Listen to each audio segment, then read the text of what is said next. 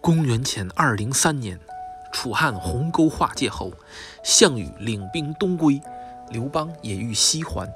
这时，张良、陈平对刘邦说：“汉有天下大半，诸侯皆附之，楚兵疲食尽，这正是天亡楚国之时。今若勿击，真所谓养虎遗患。”刘邦听从。汉五年，刘邦。一面派使者联络各地诸侯王，约定共同伐楚；一面亲自率军追击项羽。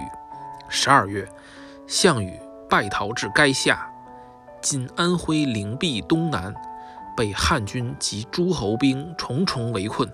夜间，又闻汉军四面皆唱楚歌，以为楚地以为汉军占领。项羽于是。趁黑夜，率领壮士八百多人突围。天亮后，汉军发觉，以五千人马追赶。项羽渡淮河时，跟随他的只剩百余骑。到阴陵迷道问路，被农民所骗，陷入大泽中，被汉兵追到。项羽只好向东逃。最后，项羽败至乌江（今安徽和县东北）。乌江亭长备船要送他过江，项羽笑道：“我与江东八千子弟渡江而西，今无一人能生还，我有何脸面见江东父老？”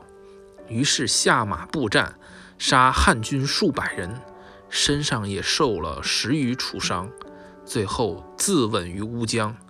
这年二月，刘邦继皇帝位，建立了汉朝。